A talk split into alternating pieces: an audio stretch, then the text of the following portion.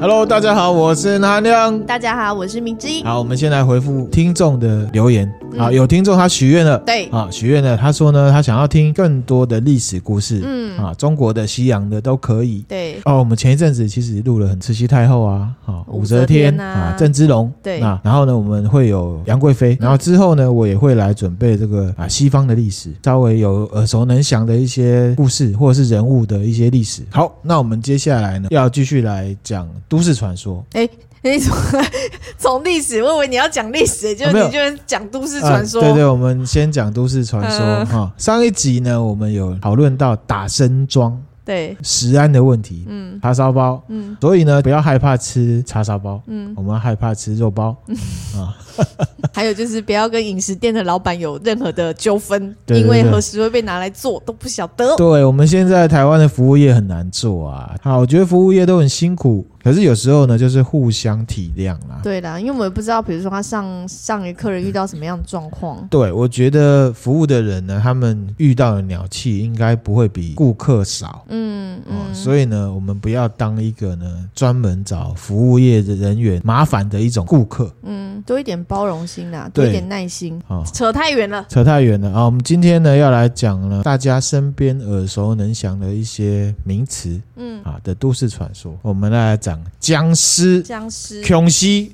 zombie、zombie 啊！现在讲到僵尸啊，都是西洋的僵尸啊，骨头。没有啊，我都想到是那个东方的啊。啊，对啊，你给我你给我破题了。好，没错，就是要讲林正英 电影那种僵尸，跳啊跳的那种。我们台湾人讲到僵尸，一定想到就是脸两颊涂的红红的，然后额头会贴一张符的，然后戴那种有点 Q 的那个帽子，有没有？Q 的帽子，有点 Q 啊，他那个帽子叫什么帽？子啊，官帽啊，清朝的官帽啊，对啊，就短短圆圆的啊，那是清朝的官帽啊，李鸿章都戴那种啊，真的哦，那种 Q 吗？对啊，然后会咚咚。所以你看到一个长得像李鸿章的老人戴了一个帽子，你会跟他说啊，你这样好 Q 哦。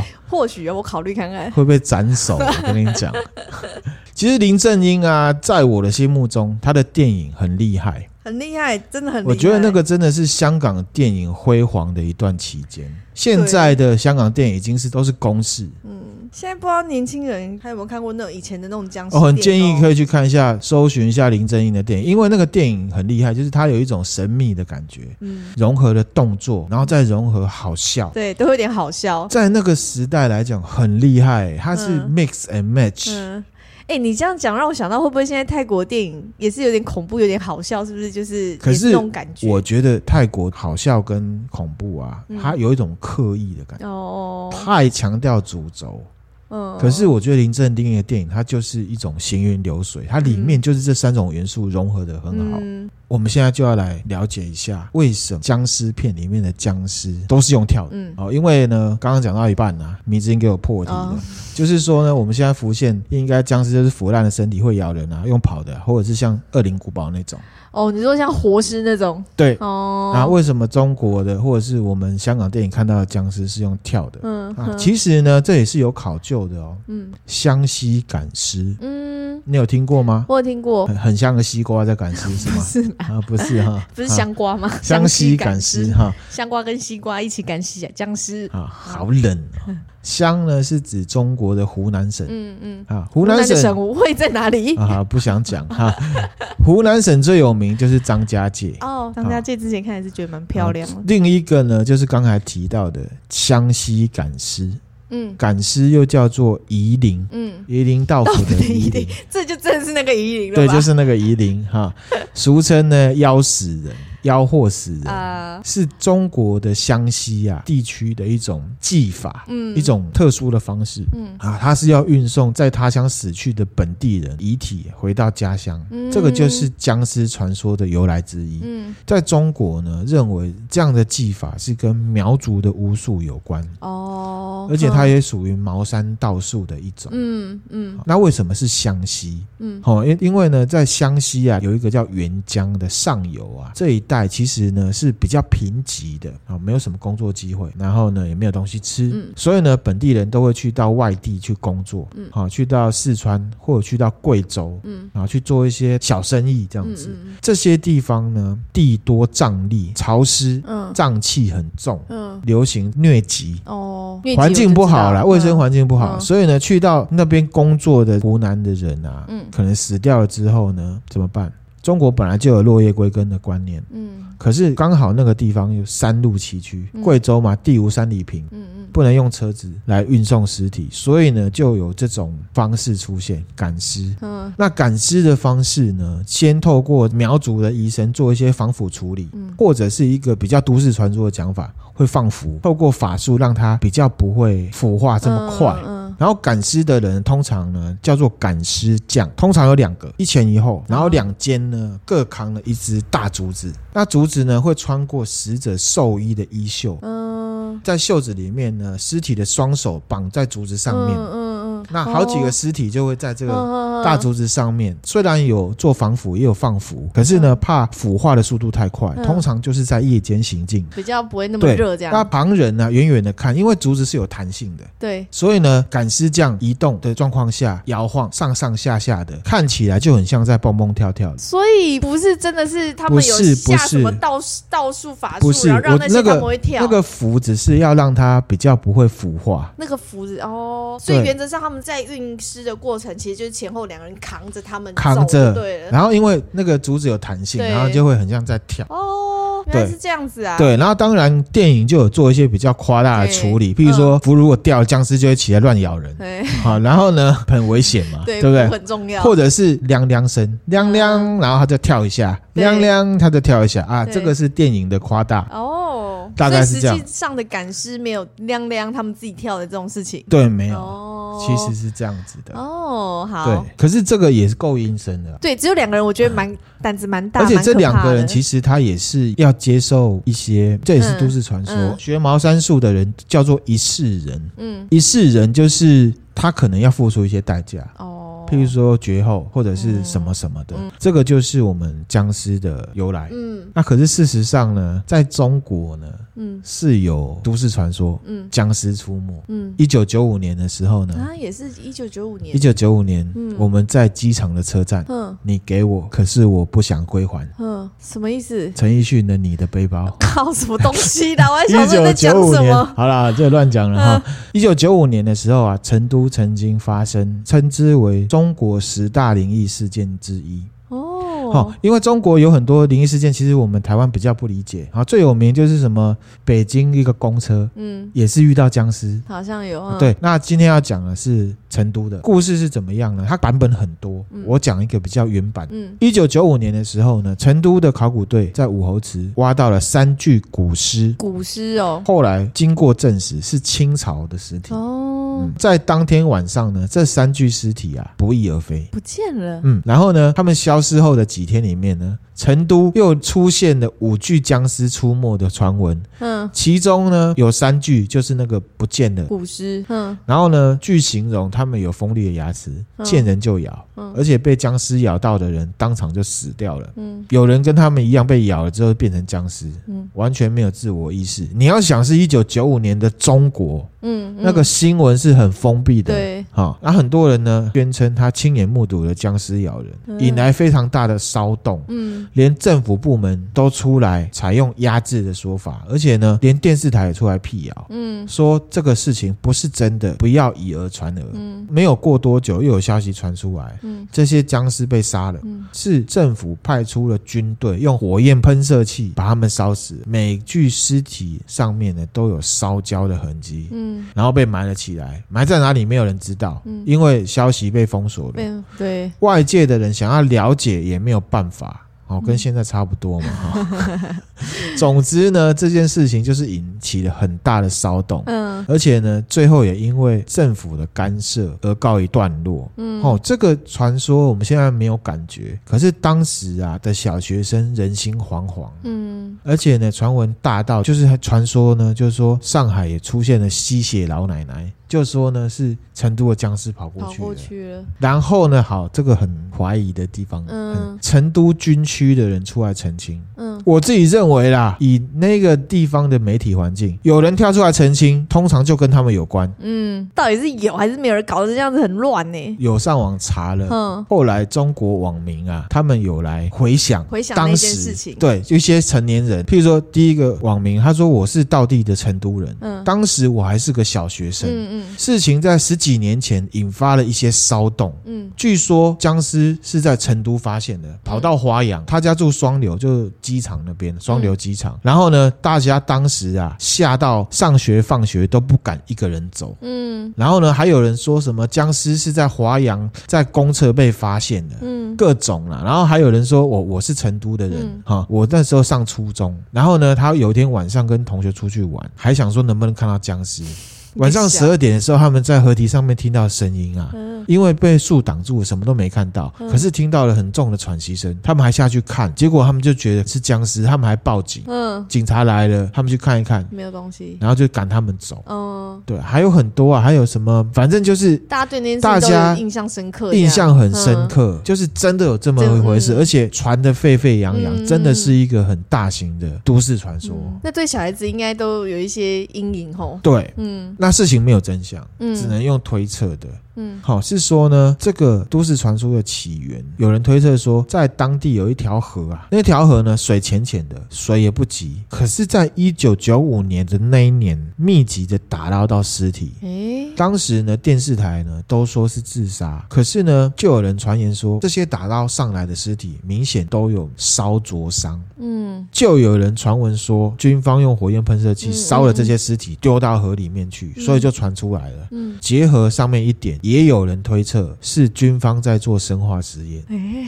这个我觉得这个是蛮有可能的。只不过呢，在那个消息封闭的年代，就算政府知道，反正不给真相。对啊，就是不给真相。我说没有，就是没有。好，这样的事情到现在为止是不是有既视感呢？武汉肺炎，好，中国的讲到这边，这个其实搞得沸沸扬扬啊。好，台湾也有，台湾哦，台湾也有僵尸事件，而且接下来要讲的就很乡土奇谈的感觉，偷李公。偷李公传传新播那种的感觉，台湾演艺之类的。对对对，好，我接下来要来讲，在五十年代，嗯，PTT 上面有人留下文章，对，而且呢，这个事情呢是 PTT 写文章，这个人他有跟这个口述的人互动，嗯嗯，他直接把口述的人的话写下来，这件事情叫做高雄刺砍僵尸事件。高雄，二零一六年的时候留下这个文章，口述这个都市传说的人六十七岁，嗯，哦，现在年纪。更大了。嗯，事情发生的时候他十七岁，嗯，所以回推就大概是民国五十五年左右。嗯，那时候呢，在刺砍这个地方啊，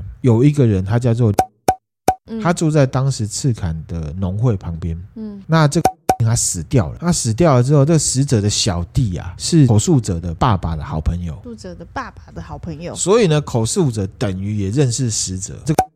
啊，大概七八十岁的时候过世了，嗯、他的墓就埋在农会的后面。嗯，他死掉之后呢，这半年里面呢、啊，李家、啊、过得很不平安。好，有一些迹象，这个家里面的那个养的鸡呀，嗯，纷纷莫名死亡。然后这个 的儿子啊也生病，嗯，整个肚子胀得跟一颗球一样，嗯，啤酒肚之类的，可是就更大。然后呢，梦见呢死者呢在窗外偷偷的看他，可是他那个黑影啊很高，长十几公尺这样子，很大，很奇怪。然后呢，而且同时那个地方啊，也有三四个二三十岁的年轻人莫名死亡，嗯，很奇怪就对了啦。然后就有人去问当地的赤坎妈，嗯嗯，去庙里面问神，嗯，赤坎妈祖呢发如说这个死者呢硬尸，硬尸不会化，你知道吗？然后呢即将变僵尸，要赶快处理。嗯，那这事情传出来之后，赤崁当地人有钱出钱，有力出力，嗯啊，有人还拿汽油出来要帮忙，嗯，因为汽油对，然后呢，据这个口述的人说，其实第一次处理的时候开关，嗯，没有火化，只是打开说，哎，这个妈祖说阴尸到底有没有？打开，哎，真的阴尸，结果是会怎样啊？骨头不会化，嗯，很像梅子一样，你知道腌梅子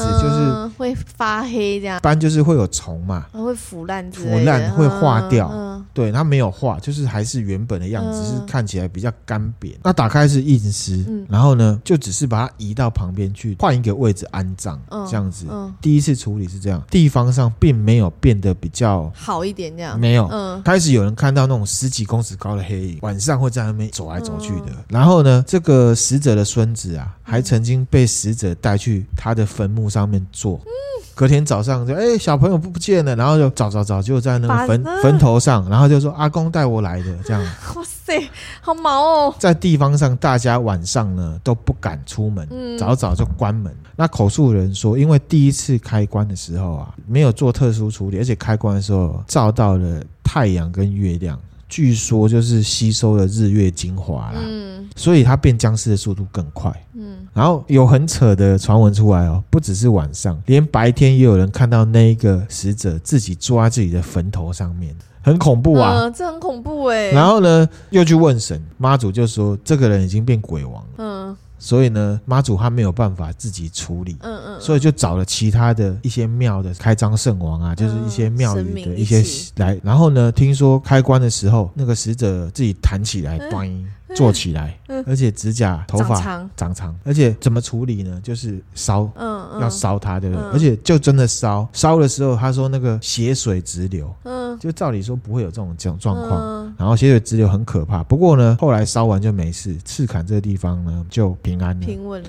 对，那当然中间就有一些比较民俗鬼神的说法了。嗯、那为了怕大家觉得太迷信，姑且听之，都市传说嘛，对，都是听听就好。对，这个又更近了。民国六十三年，嗯，台东大竹的一个僵尸事件。嗯，在民国六十三年呢、啊，台东大竹啊发生了一个很奇怪的命案。嗯，大竹村这个地方，嗯，他有一个男生，嗯，好，我们就叫他苏姓男子。嗯，他是卖竹竿的。嗯，他有一天呢被发现啊死在这个后山的树林里面。嗯，颈骨断裂，然后胸腹呢被贯穿。嗯，那当地的警察呢，他是以这个苏姓男子失足掉落摔落被那枯枝贯穿来结案。嗯。那现场的乡民啊，他们是不相信的，嗯，因为呢，他们了解地方，在那个地方呢，没有什么枯枝啊，嗯，而且死者是死后被挂在树上，嗯，死因很怪异，还被挂在树上，对，这也太奇怪了，很奇怪。然后呢，可是因为警察就说失足贯穿就结案，哈，就很奇怪，这蛮随便的耶，可能警察也没有办法解释这种离奇的事情，对，反正他就结案这样子。好，那在这个时候呢，后山呐。嗯，有一些坟被发现被挖开了，嗯，就觉得很奇怪，奇怪哎，就有人要去问神，对，神明就说哦，这个是死人作祟，嗯，就很像僵尸，僵尸，对。对，全村开始恐慌，有僵尸。这样子，那为了防止有人呢尸变，所以呢就是组成这个巡守队，嗯，巡逻，嗯，哦，看这个坟啊怎么样的，然后如果呢有坟头有什么变化，就马上要来做处理。好，看到如果有暴露在外的无名尸，就地火化，嗯，然后呢家家户户呢都加什么门户都加铁条啊，怕僵尸跳进来啊，嗯，啊，太阳下山之后都是结队啊，嗯，那过了一个月后，其实没有什么特别的状况发生，嗯，然后呢不是有巡守队吗？大家就到处去找啊，对，好也没有找到啊。那个杀人的僵尸在哪里？嗯，后来大家就开始怀疑说，应该不是僵尸吧？嗯，可是就在这个时候呢，好又过了一个月，有一个欧巴桑，嗯，他发现他的狗被杀了，嗯，死法跟苏姓男子差不多，也是被贯穿这样，对，然后整个头被摘下来，天哪！大家又开始怀疑，哎，到底是僵尸还是什么？是不是熊啊？隔天呢，就有一个少妇。很慌张的跑来这个村庄，大声的喊说：“凶西抵温刀啊！嗯，僵尸在我家啊！”嗯，大家就拿了锄头武器要去帮忙啊。嗯，结果事情是怎么样呢？富人啊，他在家里面，他掉了一颗纽扣。到床底下，嗯，他要去捡，就床底下这样一下去，发现床底下有一具尸体，嗯，哇塞，很奇怪哦，对啊，真的是都市传说，然后他就吓到，他就联想到僵尸的事情，嗯，他就跑去跟大家讲，结果呢，大家去的时候呢，真的有一具尸体在那里，然后呢，这个尸体啊，脸是白的，嗯，已经僵硬，僵硬，然后呢，衣服呢看起来就是长期泡在泥巴里面，上面有一些青苔，嗯，然后呢，从衣着来看，他们那时候。研判了，大概那个是二十年前的衣服。嗯，村中的老人啊，有指认出来，这个人他们认识。这个人他们以前啊，是一个村里面的一个很好赌的一个人。嗯，然后算是呢第一个死者苏姓男子的一个远亲。嗯，已经死了二十五六年了。嗯，而且呢，是因为说村里面因为人口流失啊，大家都去台北工作什么什么，就没有人来整理这个坟。所以不知道他是从哪个坟头跑出来，因为大家知道葬在某个坟场，可是具体位置不知道。嗯、知道就他是从这个坟场里面跑出来。我觉得光他会出现在别人家里的床底下就很奇怪。对这个事情，其实我们有一个名嘴有讲过这件事情，哦、这是很乡野传奇，是不是真的我不知道，就是有这么一个都市传说。然后呢，后来呢？后来嘛后来就处理掉啦，处理掉，烧掉啊。那我觉得。如果我下去捡扣子，哦天哪，精神崩溃哎！可是你知道，我小时候我我听过一个说法，就是说尸体不是有时候会就是灵堂有没有会有尸体，嗯，死者不是会放在灵堂后面，然后呢要顾不能让猫跳过去哦，对，你知道那个吗？我知道，我知道。其实台湾也有发生过那个，那个是我们之后再来说。好，好。那时候我好怕，听了好恐怖哦。然后呢，我就问我妈，我妈就说，因为猫有九条命啊。是这样子来的，对，哦，救命，对，好，好，这是台湾的僵尸。好，刚刚讲到这些都市传说，好可怕哦，都是在乡下发生的嘛，对不对？对。好，我们接下来继续讲乡下。嗯，啊，只是呢是在日本的乡下。嗯，好。然后这个都市传说呢，跟那个圆梦，嗯嗯，一样，在日本是非常非常有名的都市传说，嗯，大家都知道。嗯，至于恐不恐怖呢，我讲来听听看。好，这个都市传说是在 Two Channel 出来的，叫做扭来扭去。嗯，然后日文叫 Kune Kune。蛮可爱的，哭内哭内。其实我自己是觉得，我自己看是没有很恐怖，可是因为它很有名，所以我就讲一下。好啊。在 Two Channel 有一个人留下文章，他就说呢，他是从他弟那边听来的，嗯，啊，是弟弟的朋友 A 君的亲身体验，嗯。然后他说呢，A 君呢小时候常常跟哥哥还有妈妈去乡下玩，嗯。然后呢，乡下就是一片稻草、稻田，很漂亮，绿油油的。然后有一天好天气呢。可是他们两个没有出去玩，反而是窝在家里。嗯，然后呢，玩一玩，A 君他就看到哥哥突然站起来，嗯，往窗户那边走过去，然后 A 君也跟着他去往窗户看，哎，就看到有一个人影，就看到一个远远的，嗯，一个穿白色衣服的人，嗯，然后那个距离太远了，没有办法看出来是男生还是女生，他就一个人站在那里，然后 A 君就问哥哥说：“哎，那个人他在干嘛？”嗯，然后后来那个白衣服人突然就开始扭来扭去的，然后呢？A 君就说：“哎、欸，是在跳舞吗？好奇怪哦。嗯”然后那个人的身体扭曲的也太不自然了吧？而且那已经不是人类可以扭曲的程度。嗯，他就继续在那边扭。嗯，好，给你看一下照片，就大概是这样子。因为这太有名了，太多人有去用。就是你看，就是远方视野就大概是这样，然后看到一个远远一个白白在那边扭。可是这真这个图这样看，真的不。就是不太确定是不是人呢？对，哦，可是他们就认知成是一个人，人这样子。然后呢，A 君就问哥哥说：“哎、欸，那是什么啊？你有没有看到啊，哥哥？”嗯，哥哥说不知道那是什么。然后哥哥回答完 A 君之后，似乎突然明白说，好像有点知道那个白的东西是什么。嗯，哥哥你知道吗？那你跟我讲啊。嗯，可是哥哥也只是说我知道那什么，可是不要知道会比较好。又来了，又是这种。对，到底是什么呢？嗯、现在 A 君也还是不知道。对。然后呢，这留文章的人他就说：“哎、欸，那不就问你哥就好了吗？嗯、到底是什么？”嗯、结果那弟弟就说：“A 君的哥哥现在已经变成精神病患了。”说那件事情之后吗？他对，好，然后还有另外一个版本，嗯，是不是不太恐怖？嗯，可是就是结合到乡下的感觉啦。好好、嗯，第二个版本是说，有人在这网络上留下讯息，嗯、他就说我们小时候啊会去秋田嗯。的阿妈家。嗯，好对，然后呢盂兰盆节去。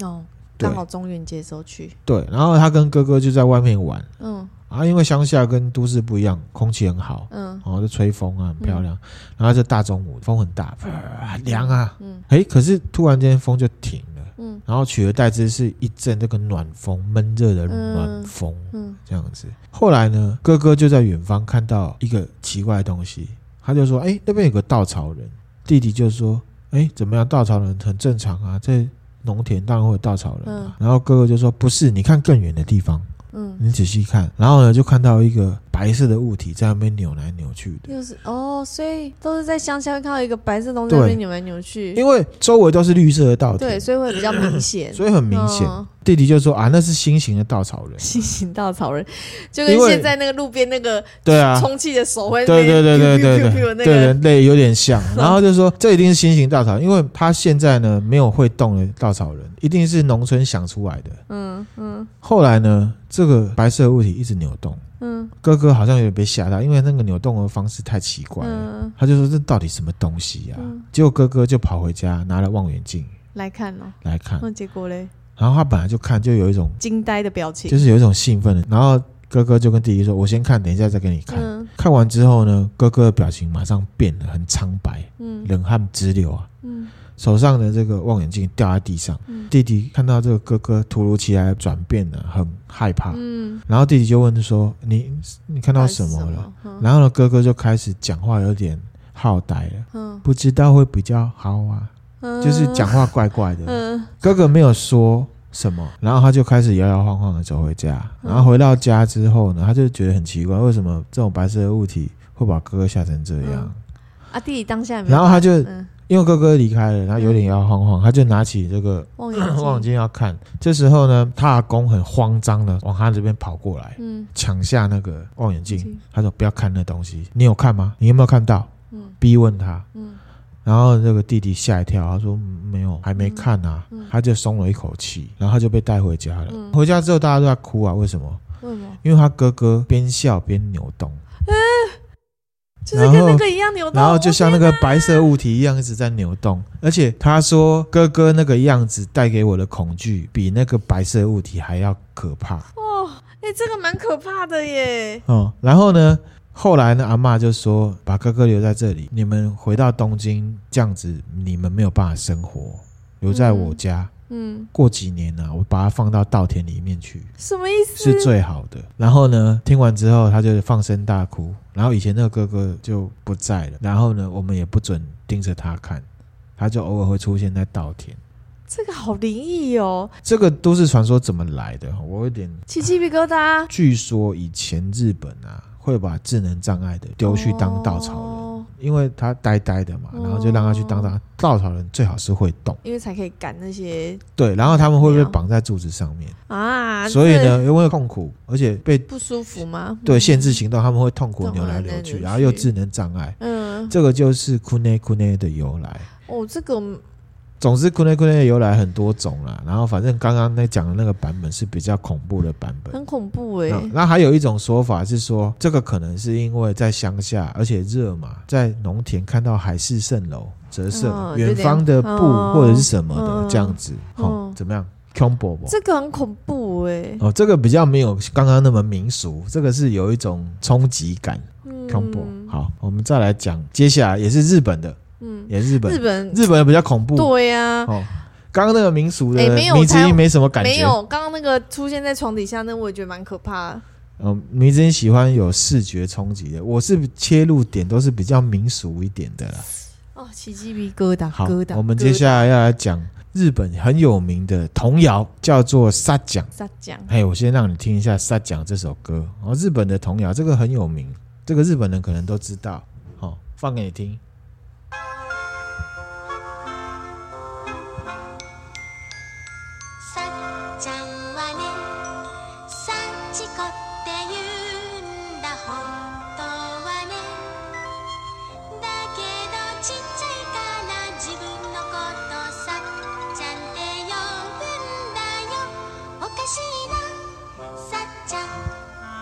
好，嗯，那个曲子就是这样，嗯、然后呢，它会有好几 part，嗯，然后歌词不一样，嗯，好，譬如说第一 part，他是说啊，沙奖，他其实他叫做佐之子啊，嗯，啊，小时候呢，他就自称为沙奖，好奇怪啊，沙奖，嗯，好，第二 part 呢，就是说沙奖呢，他其实最喜欢吃香蕉啦，可是小时候呢，他就只吃得下半条香蕉，真可怜呐，沙奖，嗯，那第三 part 呢，就是沙奖啊，其实是去了远方啦，哦，可能从小时候就已经把我忘了。好寂寞啊，沙讲。嗯，听完这歌词，其实本来没有什么太不对劲，嗯，也没有什么惊悚啊，嗯、因为呢，重点还没有来。嗯、其实这首歌呢，讲的沙讲它是有一个女生，嗯，她叫做呢铜谷卓之子，嗯，在日本啊，数十年前有报道过北海道士兰，对士兰，嗯，冬天的时候啊，那时候很冷，然后有一天有一个十四岁的女孩，就刚我讲的铜鼓佐之子，嗯，她下课，然后呢，她没有等平交道，她就跨过平交道，嗯。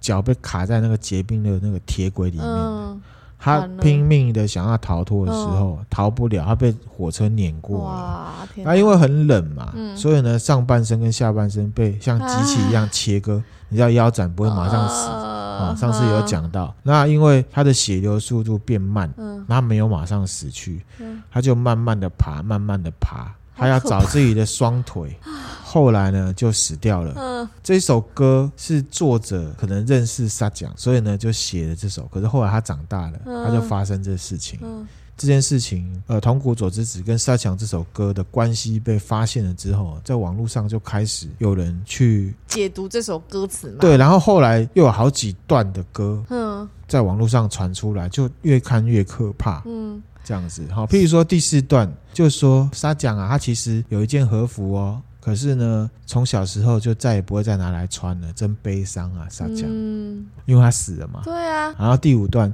沙讲完呢，啊，又沙讲呢，在铁轨失去了脚是真的哦，所以要去拿你的脚来代替哦，就是今晚哦，沙讲，这怎么是童谣？这好可怕哎。然后第六段就变成沙。讲完呢啊，沙讲是真的有心怀怨恨哦，因为被压死的，说再见，真不甘心呐、啊。就是他们啊，沙讲。天哪！然后后来又有一趴，沙讲完呢，沙讲呢真的很想要朋友呢，所以决定要把你带走啊。亚沙系的熊很善良吧？沙讲，等一下啊。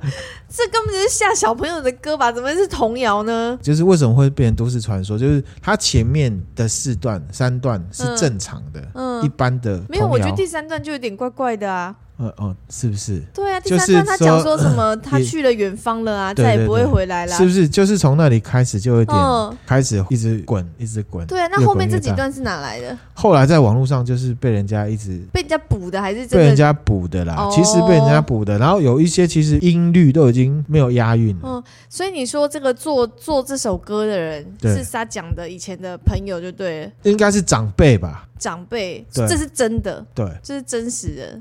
所以是，然后这首歌是沙讲，就是发生那一件意外之后，这个长辈写出来的。之前之后不知道了。哦，嗯，好可怕、啊。因为沙讲他第三段就讲说，沙讲其实去了远方了。对啊，这个就有点哦，已经把我忘了吧？真寂寞啊，沙讲。第三段开始就有一点诡异怪怪的，对，然后后面就一直被那个哈啊，我本来要继续讲后面的词，嗯、可是呢，迷之音就把我打断了。你可以继续补啊。好，我，刚刚讲到第七趴是沙讲真的想要朋友啊，他决定把你带走。嗯，好，很善良吧，沙江这样子。嗯，好，第九段是三讲完呢啊，今天是他的忌日哦，想要生日礼物，不过已经决定了哦。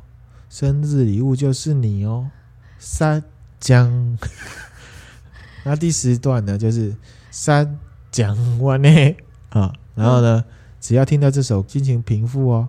你要不要一起唱呢？不要，我听了我没有心情回复。呃，在那个世界哦，三讲这样子，嗯、好。这个就是呢，沙江的都市传说。好，刚刚讲了那么多，其实日本还是比较有攻击力哈，杀伤力比较大。嗯、要不要再听一次沙江？不要。好，我们放片尾好了。不要。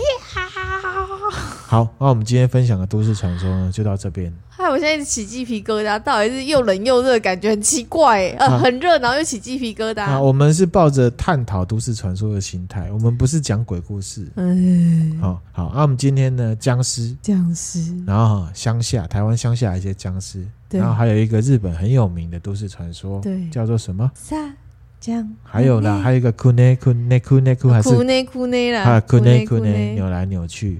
好，都是乡下乡野传奇的感觉、嗯、啊，提供给各位听友呢做参考、嗯、啊。如果大家听了觉得有趣的话呢，可以分享给你的朋友。嗯啊，如果呢你有听了有什么想法呢，也可以跟我互动。那等一下，我觉得那个僵尸的部分呢、啊，嗯、可以推荐一部港片，就最近比较近期的，就是僵尸、嗯，就是僵尸。对，你知道那部没有看、啊？钱小豪吗？对，可是那个比较意识流啦。可是我觉得他那个风格、美术风格都弄得很很神秘，然后很有那个味道，蛮我觉得蛮好看的。大家如果对僵尸片有兴趣的话，嗯嗯。好是不错，可是也可以去看林正英的啦。对，林正英都很酷。对啊，林正英比较僵尸叔叔啊，僵尸先生啊，对，很多暂停停止呼吸，暂时哦，暂时停止呼吸。对，以前小时候都会玩呐。对，就是变成玩鬼抓还有僵尸停止呼吸。还有僵尸拳呢。对，僵尸的嘿嘿，僵尸脆，脆僵尸咚咚，僵尸脆啊，对之类的。好，那今天分享的内容就到这边啦。那欢迎大家追踪我们的 IG 或 Facebook，然后我们的 IG 是 N H E Overdose，N H E O V E R D O S E。好，OK，谢谢大家。大家如果方便的话，也可以去帮我们 Apple Podcast 按个评分。好，谢谢大家，谢谢拜拜。拜拜。